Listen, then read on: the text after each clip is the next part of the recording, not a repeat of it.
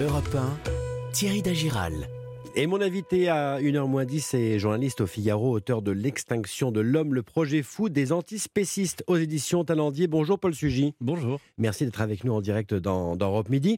Alors vous consacrez votre ouvrage à la question antispéciste. C'est quoi d'abord l'antispécisme? Alors l'antispécisme, c'est une idéologie euh, qui euh, concerne la cause animale, qui est en fait une opposition à ce qui serait, selon les militants, le spécisme, c'est-à-dire une discrimination faite en fonction du critère de l'espèce. C'est-à-dire que les antispécistes considèrent que nous avons, nous autres humains, un comportement discriminatoire à l'égard des autres espèces, c'est-à-dire mmh. des animaux non humains, parce que nous les considérons comme inférieurs à nous, parce qu'ils sont d'une autre espèce que la nôtre. Donc l'antispécisme entend mettre un terme à la souffrance des animaux, mais plus généralement une forme d'oppression systémique, un peu de la même façon, disent-ils, que l'on a combattu avant le racisme ou le sexisme. Eh bien, c'est une forme de nouveau combat, de libération cette fois-ci des animaux. C'est le mouvement qui est à l'origine du véganisme Alors oui et non, c'est-à-dire que vous avez un végétarisme ou un véganisme qui a toujours existé. C'est-à-dire que vous avez des penseurs végétariens dans l'Antiquité, euh, au Moyen Âge, dans la modernité. Et donc ça a toujours existé pour des raisons très différentes. L'antispécisme, c'est une forme de radicalisation du végétarisme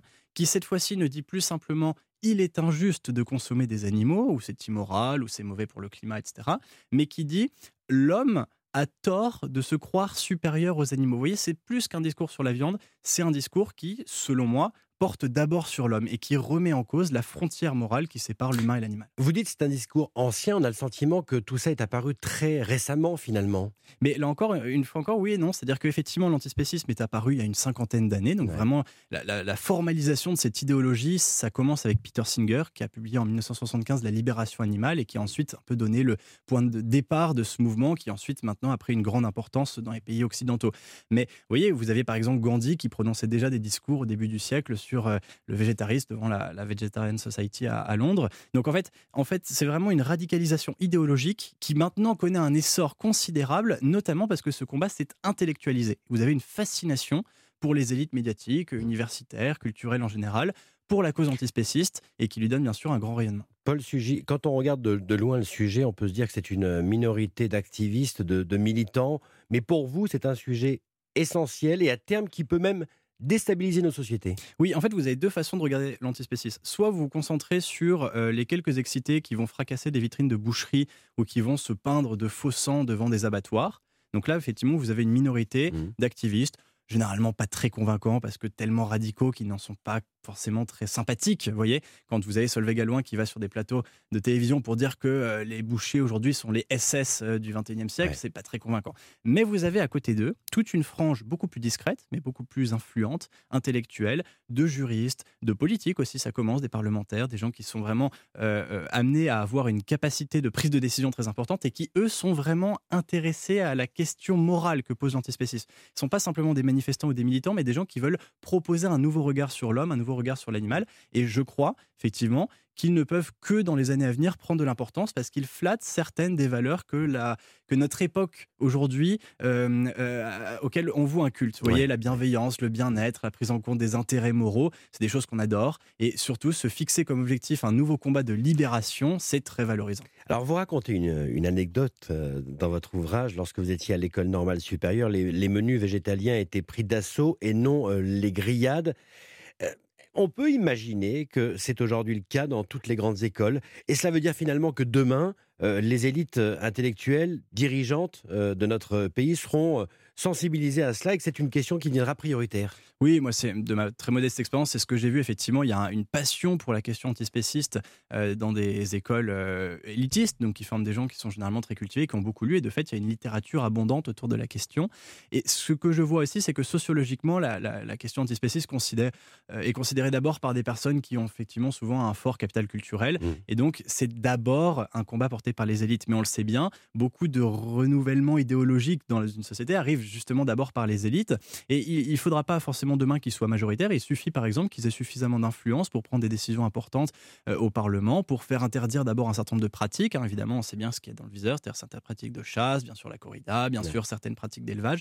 Et en fait, à terme, je crois que leur but est par l'évolution du droit, de faire évoluer les mentalités. C'est-à-dire que demain, lorsque nous n'aurons plus le droit de faire ceci ou cela à l'égard des animaux, que telle ou telle pratique euh, commerciale ou agricole seront interdites, eh bien en fait, nous serons par la force des choses obligés de considérer les animaux, euh, si ce n'est comme nos égaux, euh, du moins comme nos semblables, c'est-à-dire partageant un certain nombre de caractéristiques communes avec l'homme. Et c'est ce que j'appelle une forme d'abolition, au fond, de la frontière symbolique entre le vivant humain et non humain. Et ça peut changer par le droit, mais également par la politique. On a vu le score hein, du parti animaliste aux élections européennes de 2019, plus de 2%.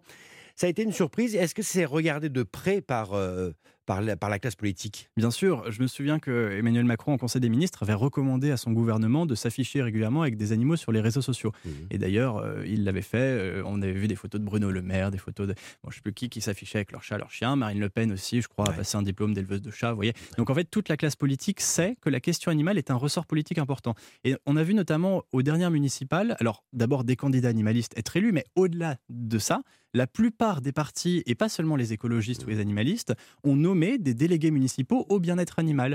Et vous voyez, par exemple, là, il y a une décision importante qui a été prise à Paris euh, d'annulation de l'autorisation de euh, tuer les pauvres petits lapins qui prolifèrent sur la pelouse des invalides et qui grignotent les tuyaux d'arrosage. Vous voyez, ça montre qu'au niveau des villes, des collectivités locales en général, on est en train de changer progressivement de regard sur l'animal. Et pour moi, ça dénote parfois d'une grande confusion. C'est-à-dire qu'encore une fois, je ne suis pas un sauvage, je ne prône pas euh, l'extermination de toutes les espèces animales. Il y a des combats importants à mener. Il y a un certain nombre de pratiques qui sont détestables, par exemple dans l'élevage, quand on n'a pas forcément des conditions d'hygiène ou de sécurité pour les animaux qui sont nécessaires euh, dans les abattoirs, etc. Mais vous voyez, ce que je crois, c'est que ce débat-là ne pose pas la seule vraie question fondamentale, qui est de savoir au fond, qu'est-ce que l'homme quelle est la différence entre l'homme et l'animal et au nom de quoi est-ce que nous avons éventuellement raison de nous considérer comme supérieurs aux animaux? Et juste euh, pour poursuivre sur la question politique, vous racontez d'ailleurs dans votre ouvrage que ce score euh, dont on parlait hein, aux, dernières européennes, euh, ce score assez haut a été regardé de près par l'extrême gauche.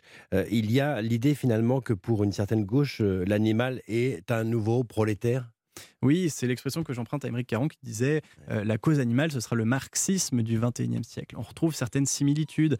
Euh, vous voyez, cette idée effectivement qu'il y a une classe opprimée, silencieuse, qui doit être défendue, mais aussi l'idée un peu plus subtile qui est souvent reprise aujourd'hui par la gauche euh, progressiste, que l'ensemble de nos édifications intellectuelles, culturelles, c'est en fait ce qui fait notre civilisation, c'est construit euh, euh, malgré ou sur le dos des opprimés. C'est-à-dire que, au fond, les antispécistes veulent, un peu comme la cancel culture aujourd'hui, remettre en question même notre langage, parce que le vocabulaire est infériorisant pour l'animal. Souvent, quand je veux vous insulter, je vais utiliser un nom d'animal. Vous voyez, ça montre bien, selon eux, que la littérature, les arts, la culture en général invisibilise l'animal, lui donne un statut inférieur. Donc pour eux, il s'agit, un peu comme le marxisme, d'ébranler ce qu'on pourrait appeler la superstructure, toute notre vision de l'animal. Paul Sujet, pour terminer, est-ce que ce courant d'idées euh, ne permettrait pas aussi de remettre en question notre rapport finalement aux animaux, euh, euh, notre réflexion sur l'élevage intensif, les animaux élevés en batterie, etc.